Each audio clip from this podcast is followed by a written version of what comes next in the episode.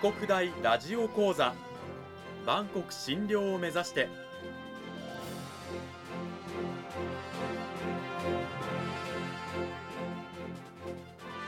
番組タイトルにある「万国診療」とは世界の架け橋を意味する言葉です。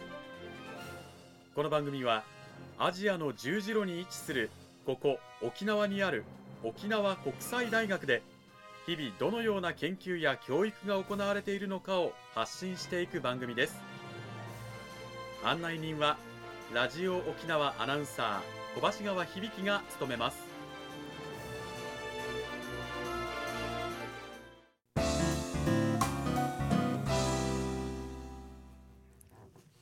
沖国大ラジオ講座。今週は先週に引き続き沖縄国際大学法学部地域行政学科の村井忠康先生を迎えてお送りします。村井先生今週もよろしくお願いします。よろしくお願いします。講義タイトルは哲学を学ぶということということでまずは先週のおさらいを軽くしたいんですが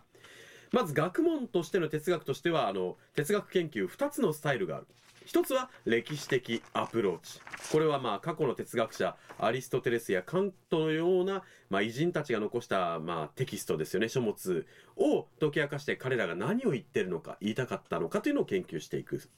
もう一つは非歴史的アプローチ。これはですねまあ我々がイメージする意識とは何か私とは何か時間とは宇宙とはみたいな、ね、何かこう真理を追求していくというようなイメージのあるようにそういった問題について現代のまあ研究者たちとと時にはこう共同で研究をしたりとかしながら解き明かしていこうというアプローチです。でそんな哲学には自然主義と反自然主義という方向性があって自然主義というのは例えば言葉や知覚のような心の働きを解明したいのであれば脳科学や知覚心理学の成果を無視することはできないそういう科学的なアプローチ手法を時に取り入れながら、えー、哲学を深めていく反自然主義は、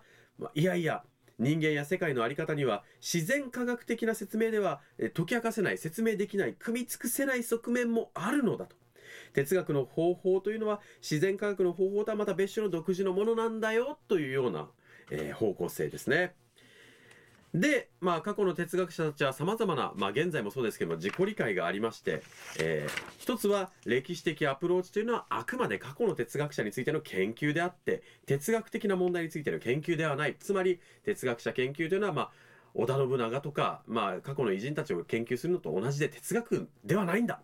ということ。もう一つは、いやいや、哲学史の研究を通じてこそ、ね、過去の偉人たちの残した、えー、難解なテキストの読解を通じてこそ哲学の問題に取り組むことができるんだっていうこと。そして三つ目が、いやいやいや、両方必要でしょというようなですね、アプローチをしているということで、まあ、そんな話を先週していただいたんですが、さあ、村井先生、それを踏まえてですよ、今週はどういったお話をしてくださるんでしょうか？はい、まずそういった、えー、なかなか一枚はになっていない、えー、哲学に入門するっていうことの、うん、まあ、だからこその難しさと、まあ、面白さ、うん、で面白さというのも我々は日常生活の中で実は哲学哲学の問題に気づくっていうことが、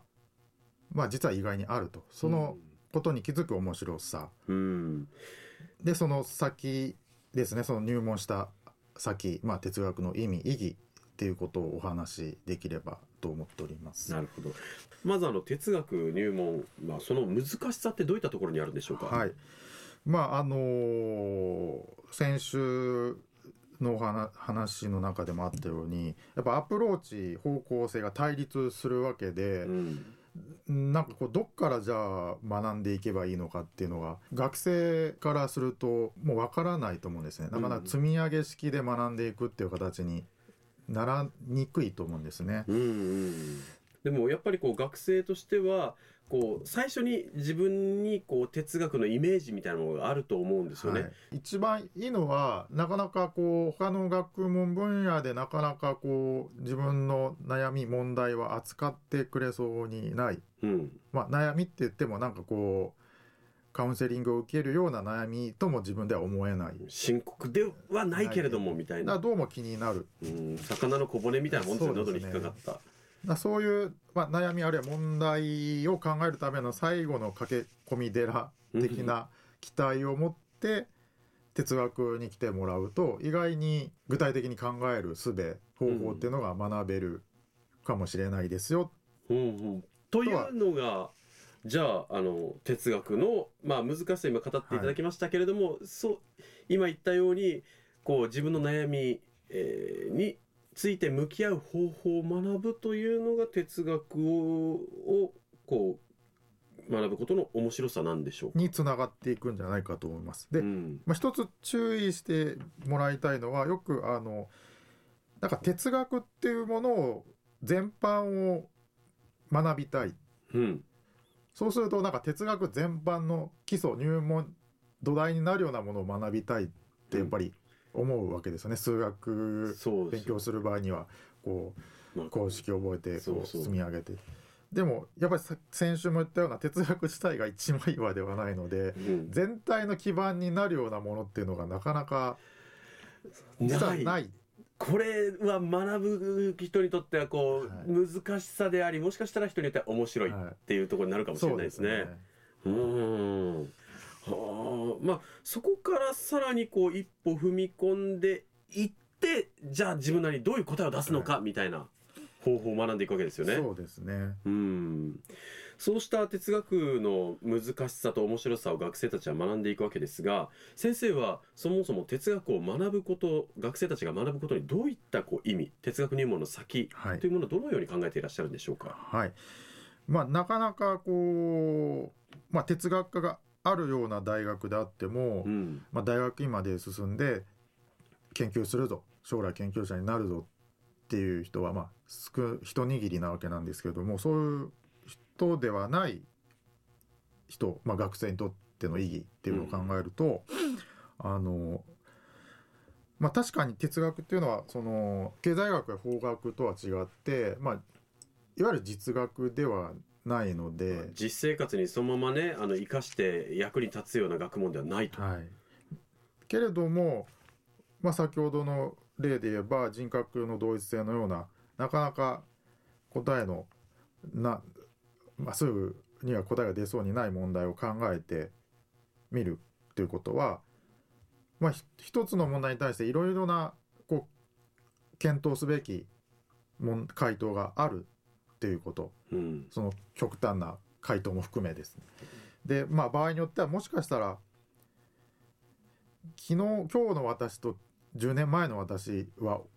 同じなのかっていう問い自体が果たして問いとして適切なのかどうかっていう問い自体をこうと問い直すというか。設問自体を疑う、はい、そういう問題設定を土台から考え直すっていうようなことに気づく能力をこう養うことにもまあつながるんじゃないかなと思うんですね。確かにあの普段私ってなんだろうとか、時間ってなんだろうとか愛ってって全然考えないっていう人は多いと思うんですよね。その中でそれを問い直すということ自体がまあ人生もそうですけど答えがない、はい、答えがない中を生きていく上では非常に役に立つあるいは何かのヒントになるのではないかということなんですね。哲学を学ぶ、ま、つまりこう考える力を鍛える養うということなんでしょうか？そうですね。あの、まあ、考える力まあそれはみんな皆さんそれぞれが